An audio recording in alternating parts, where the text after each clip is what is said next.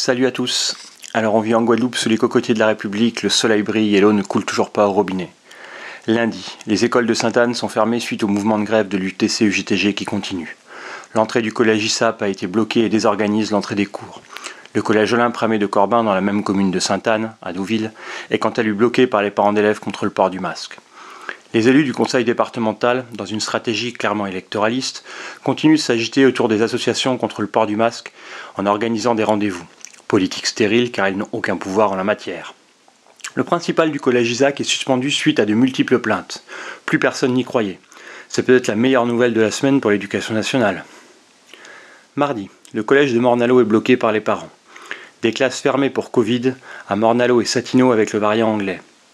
Lors du CTA, qui se tient de nouveau sur le premier degré, et l'organigramme du rectorat suite à un vote unanime contre la dernière séance, la rectrice est absente et rien n'est modifié.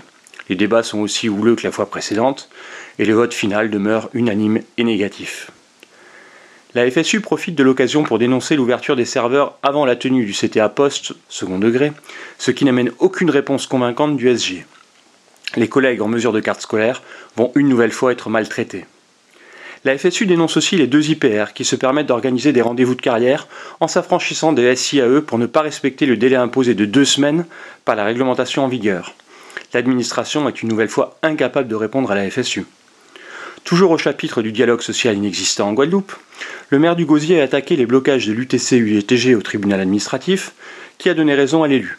Incapable de négocier et de trouver des solutions aux demandes légitimes des personnels, le maire du Gosier instrumentalise la justice pour ne pas répondre aux demandes légitimes des travailleurs. Au niveau national, fallait-il qu'il fût aveugle, Emmanuel Macron découvre que les enseignants sont en première ligne pour le Covid et annonce qu'ils vont devenir prioritaires pour la vaccination à la mi-avril, dans trois semaines. Tout a le temps de changer d'ici là plusieurs fois. Mais cette annonce marque une gigantesque gifle au reniement permanent de Jean-Michel Blanquer sur les contaminations en milieu scolaire et les risques pris par les enseignants. Mercredi, malgré l'intervention de la FSU la veille et une lettre intersyndicale envoyée ce jour à la rectrice, les serveurs de mutation sont prêts à ouvrir et une liste de postes vacants est publiée. Totalement incomplète.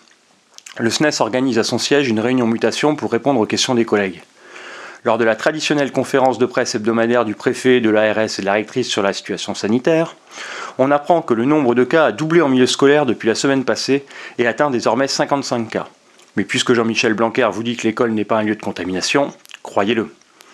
Jeudi, certains établissements comme le lycée Bainbridge n'ont toujours pas reçu la circulaire de la rectrice sur les conseils de classe. Dans certains conseils, tout le monde est toujours convoqué normalement. Peut-être faudrait-il revoir le système de transmission dans la hiérarchie administrative de l'académie, ou réintroduire un pigeonnier au rectorat. Ça irait plus vite que le système actuel. On découvre aussi que certains chefs d'établissement ne sont pas au courant qu'ils ont l'obligation de donner un accusé de réception et de le transmettre en l'état à la rectrice quand un collègue leur remet un courrier par voie hiérarchique. Dire que ces mêmes chefs d'établissement font de grandes leçons de morale et ne méconnaissent pas les bases du mode de transmission des documents dans la fonction publique.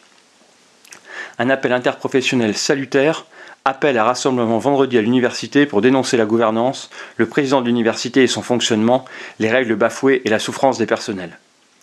Vendredi, les parents continuent de mener des opérations de blocage contre les collectivités régionales ou départementales. Le conseil départemental était bloqué ce matin.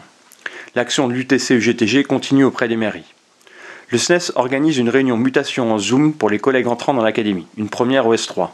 Une vingtaine de collègues répond présents dans une ambiance conviviale et studieuse.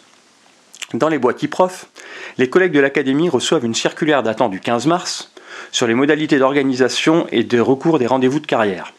Il a donc fallu 11 jours à cette circulaire pour traverser l'étendue tortueuse des réseaux informatiques du rectorat et devenir disponible pour tous. L'idée d'un pigeonnier pour améliorer la communication du rectorat devient de plus en plus crédible. C'est formidable. La circulaire informe les collègues des délais de recours après la date limite réglementaire de ces mêmes délais de recours. Là, on touche le summum du mépris. Mais comme certains IPR s'affranchissent déjà de l'application SIAE pour ne pas respecter les délais, est-on toujours régi par la réglementation de la République? Bonnes vacances quand même, reposez-vous bien, la dernière période va être longue.